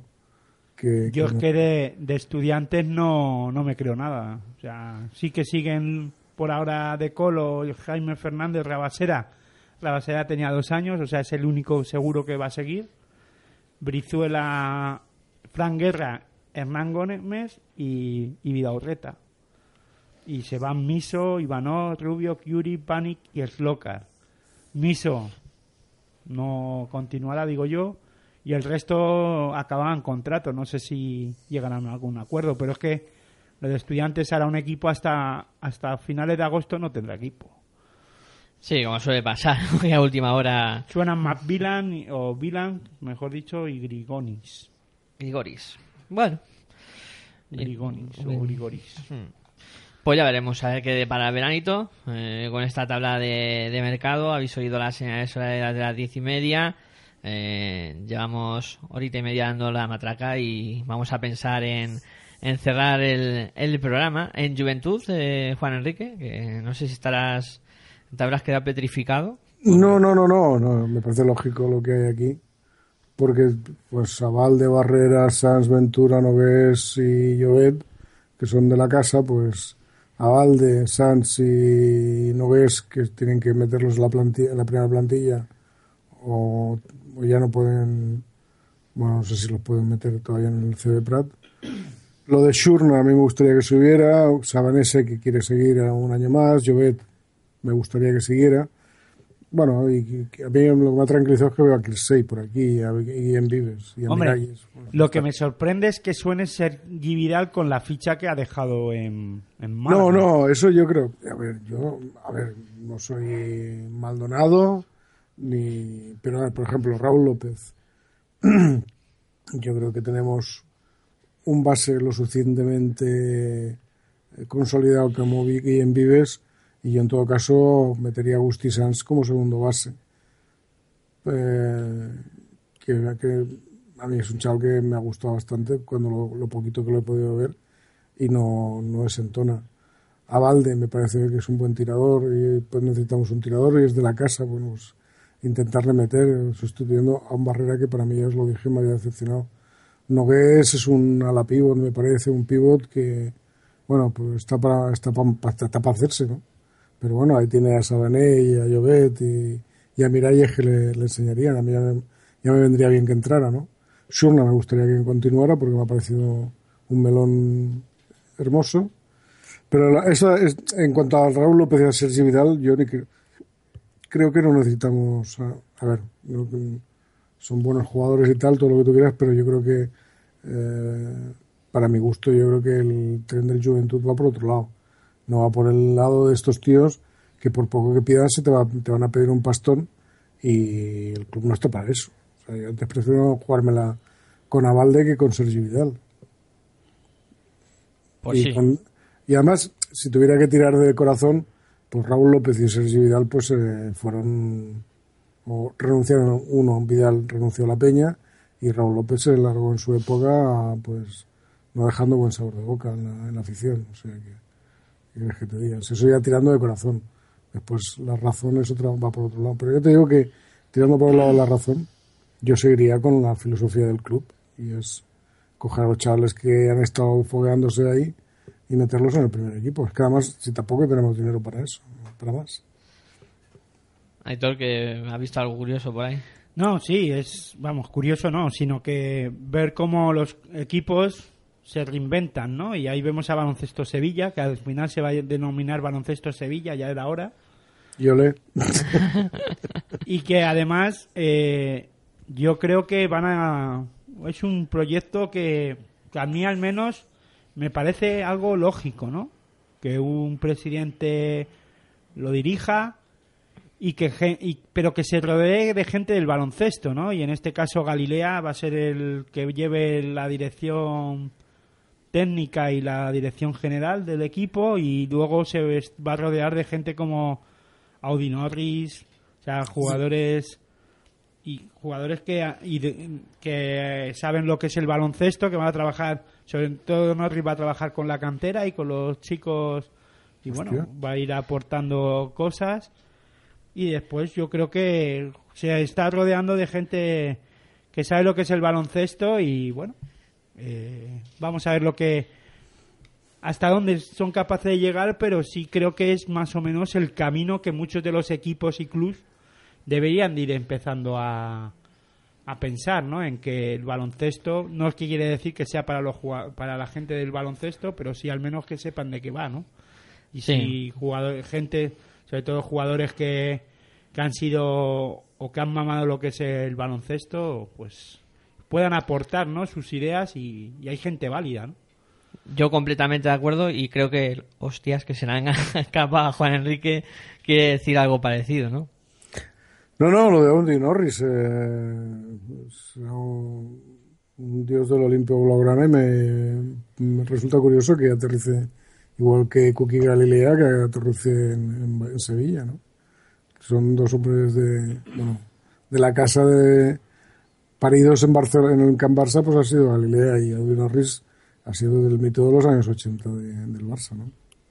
Se ve que uno de los inversores es Cory Maggetti, de, es jugador de la NBA, uno de los que ha puesto dinero para este nuevo proyecto. Ah, vale, que estos son los del los de capital riesgo estos que han comprado el equipo. Sí, ¿no? el fondo de inversión ese raro. Ah, sí, pero se han rodeado de gente que pueda aportar cosas al Vale, vale, vale. O sea que realmente son gente que ha impuesto la, la, la empresa esta. Sí, pero me parece interesante, sí, lo que además lo que comenta Hitor, que han cogido gente que sabe del baloncesto, sabe cómo se mueve la liga andesa CB además, han tenido experiencia en jugar aquí y puede No, ser no, interesante.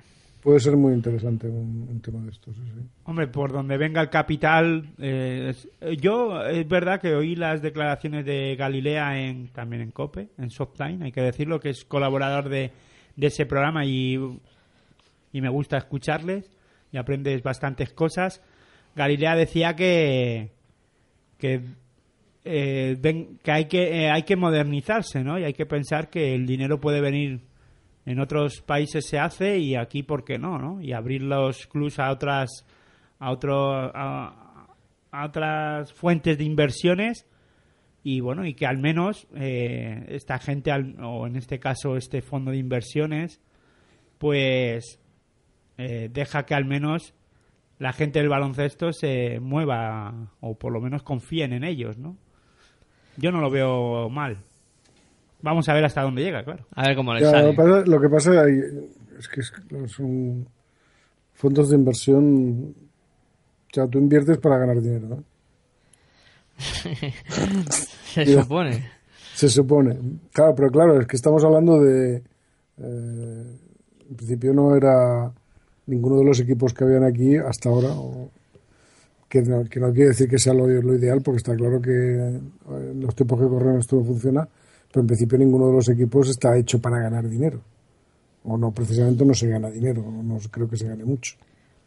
No, yo creo que no. Como, como, en- como entidad deportiva, quiero decir. ¿eh? No, no, no, eso, eh, por eso digo yo que como Claro, que venga, una, que venga una, una compañía de, de- de inversión querrá sacar un rendimiento a la inversión que hace ahí, ¿no? Entonces, ahí es eh, en qué parámetros se van a mover, no lo sé. Bueno, ya Pero sabes que, que, luego... que piense que piensen que esto no es la NBA, ¿eh? Que supongo que lo saben. Yo imagino que lo sabrán. en sus estudios habrán hecho ese cálculo, ¿no? No creo que hayan metido la gamba tan hasta el fondo. Bueno, chicos, pues poco más que añadir, ¿no? Vamos a ir poniendo el eh, punto y final a este programa de hoy y, y a, bueno, lo que la ha sido- temporada de Territorio ACB. a lo que ha sido la temporada de Territorio ACB que ha dado mucho de sí. Pero eh, vamos, no acaba el baloncesto en pasión por que el va, que va, que va, porque nuestros oyentes estarán diciendo, estos chicos, en el día de la semana donde Orenga ha dado la lista, No hablan de no ello. hablan de ello, no os preocupéis, que ya sabéis que tenemos ese programa que se llama Directos a España 2014, en el que pues vamos a estar haciendo eso, el repaso durante el verano a todo lo que vaya aconteciendo de cara a ese campeonato del mundo, que Y como las categorías sabéis, inferiores de la Sí, selección. y ir hablando también de las categorías inferiores que pronto empezarán a jugar sus campeonatos y también vais a tener aquí la información y un poco el análisis de, de esos eh, torneos. Bueno, yo no me quiero enrollar mucho más. Eh, ahora hacemos el balance de lo que hacía Territorio ACB ¿no? durante esta temporada. ¿Lo habéis pasado bien por lo menos? Yo sí. Ah, bueno. ¿Y tú, Aitor, también? Hombre, pues claro, si no, no estaría aquí hablando de baloncesto. Eso es lo importante. Al final que lo pasemos bien, que nuestros oyentes disfruten eh, con nuestro programa y que vayan aprendiendo un día. Aunque algunos digan que en Facebook que no tenemos pasión por el baloncesto. Sí, algunos se meten con nosotros, pero bueno, eso ya sabes que como siempre eh, la frase manida esa de ladran, luego cabalgamos es muy socorrida para esos casos. Entonces, Que no tenemos pasión. ¿Qué, qué quiere decir? Que eso de la pasión, ¿cómo lo entienden otros? No sé. No sé, pero vamos, hay un Después de veinticuantos, cuatro. ¿No 24. tenemos pasión? No, pero y de- mm, ya no solo eso, sino llevamos siete años ya. Se hace. Parece que empezamos ayer. Sí, pero bueno, ya llevamos un tiempecito y Ya para ocho temporadas. ya vamos para ocho temporadas que vamos proyecto de pasión por el baloncesto. y que primero era podcast y ahora se ha convertido en radio, como nos podéis oír ya en las ondas y pronto en FM y esas cosas. Ya veremos a ver. bueno, Juan Enrique, como siempre un placer contar contigo para este programa y seguimos hablando durante el veranito, que, que no, creo que no te vas de vacaciones hasta septiembre, ¿no? Hasta el 15 de septiembre. Bueno, pues nos vamos oyendo. Muy bien. Bueno, Hasta luego. eh, Aitor, lo mismo digo, un placer hablar contigo, contar contigo para Territorio ACB y seguimos hablando de baloncesto nosotros más a menudo. Pues sí, el placer es mío de estar por aquí y decir que el campeonato sub-17 de chicas en, a nivel internacional también ha comenzado, es campeonato del mundo. Las chicas ya han pasado a, octavos de final o a cuartos de final, ahora ahí me baila. Pero bueno, ya han, consegui- han, prima- pasado de la primera fase, ahora vienen los cruces. Nada, buen baloncesto para todos. Bueno, pues recordar que podéis enviarnos un email a nuestra dirección que es pasión por el baloncesto arroba gmail.com, que podéis eh, meteros en nuestro Twitter, que es arroba baloncesto con mayúscula la B, radio con R mayúscula también, el Facebook, nos buscáis con pasión por el baloncesto y ahí estamos. También, si no habéis podido oír el programa en directo, muy mal hecho, pero podéis descargar en iVoox a través de nuestro canal, nos buscáis ahí y ahí aparecemos. Y nada, emplazaros la semana que viene estar atentos que seguramente volveremos a hablar de baloncesto aquí en Pasión por el Baloncesto Radio. Muy buenas y hasta luego.